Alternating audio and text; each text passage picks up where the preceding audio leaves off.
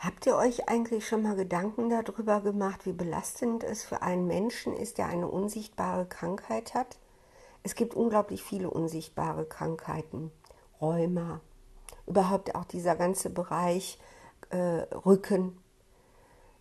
Natürlich auch der noch größere Bereich der seelischen Erkrankungen, Depressionen. Und ich habe jetzt einen Coachie, das hat mich unglaublich berührt, der das Gefühl hat, dass ihm seine unsichtbare Erkrankung, die unglaublich schmerzhaft ist und wo auch starke Medikamente kaum noch wirken, dass die ihm keiner glaubt. Und das tut mir so unendlich leid. Der Mann leidet darunter wie verrückt. Er hat das Gefühl, man denkt, er stellt sich nur an, er redet natürlich auch ganz, ganz viel über seine Krankheit und ist ja nicht dumm. Er spürt ja, wenn die Menschen denken, ach, jetzt kommt er wieder mit seinen Krankheiten und jetzt geht das wieder stundenlang los, dann müssen wir uns das wieder alles anhören. Und in Wirklichkeit ist es doch nur so, dass er zu faul ist zu arbeiten und deshalb immer mit seiner unsichtbaren Krankheit kommt. Mhm. Das ist wirklich Folter, wenn einem keiner glaubt. Meine Mutter hat das auch lange erlebt. Äh, sie hatte Morbus Bechterew und das wurde ewigkeitenlang nicht diagnostiziert. Ewigkeitenlang ist sie also zu Internisten gelaufen ne, und sie hat unglaublich unter ihren Schmerzen gelitten und äh, hat dann lange zu hören bekommen, das sind die Wechseljahre, das sind die Nerven, äh, hat dann Psychopharmaka verschrieben bekommen, hat dann mal zu mir gesagt, ich war damals ja noch sehr jung, hat sie mir gesagt, Mensch, ich war jetzt bei meinem Internisten, ne, hatte auch brav diese Psychopharmaka genommen und er fragt, wie geht's? Und sie, und sie sagt zu mir, und da antworte ich dem Mann, eigentlich sehr gut, wenn nur diese Schmerzen nicht wären. Und hat sich dann auf dem Rückweg gefragt, was sag ich denn da? Eigentlich sehr gut, wenn nur diese Schmerzen nicht wären. Da ist ihr das selbst als sehr intelligente Frau, die sie ist, sehr auch intellektuelle Frau, die sie ist, erstmal aufgefallen, wie verrückt das Ganze ist. Es geht darum, dass sie ja nun wirklich irgendwie hochgradig, äh, wie sie später herausstellte, im rheumatischen Formkreis hochgradig belastet war und auch in Gefahr war. Und dass sie jetzt über diese Psychopharmaka irgendwie so, la la la, eigentlich mir ja gut, wenn nur diese Schmerzen nicht wären. Und jetzt möchte ich euch um was bitten.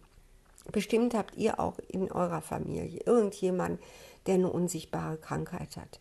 Oder vielleicht seid ihr auch selbst betroffen und habt eine unsichtbare Krankheit. Ihr leidet wie verrückt und kein Mensch glaubt euch, weil ihr kein appes Bein habt oder keine anderen sichtbaren Zeichen.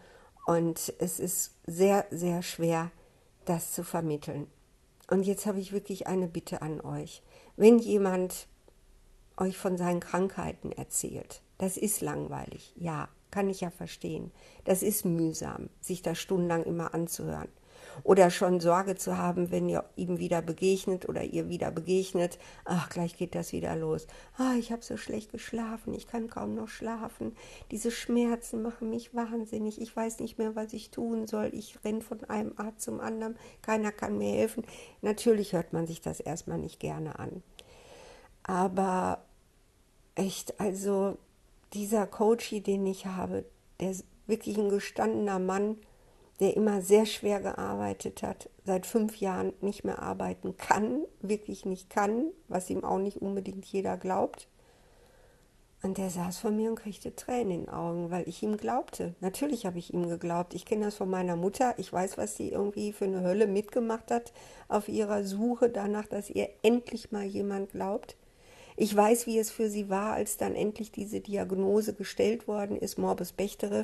Damals war es nämlich so, dass man sagte, Frauen können das nicht kriegen. Das können nur Männer kriegen. Und deshalb hat das auch so ewig gedauert.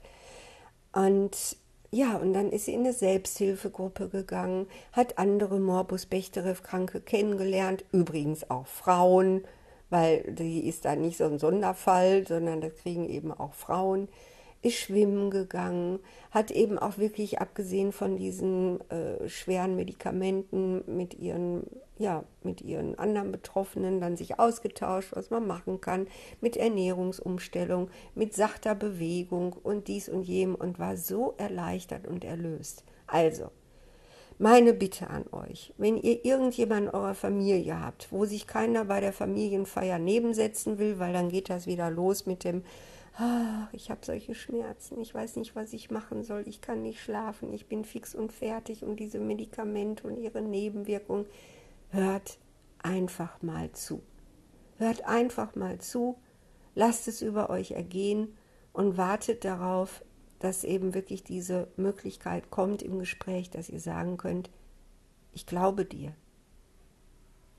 Ihr glaubt nicht, was das bedeutet für einen Menschen, wenn man ihm einfach, und zwar auch wirklich aus tiefstem Herzen und nicht nur um seine Ruhe zu haben, aus tiefstem Herzen sagen kann, ich glaube dir. Ich glaube dir, dass das ganz furchtbar ist. Und es tut mir einfach nur unglaublich leid, dass es so ist.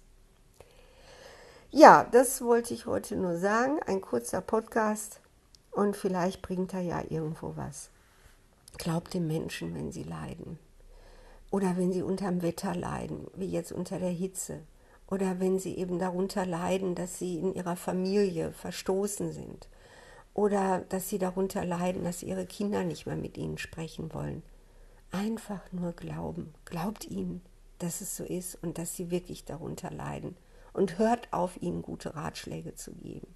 Sagt einfach nur, ich glaube dir und es tut mir unglaublich leid.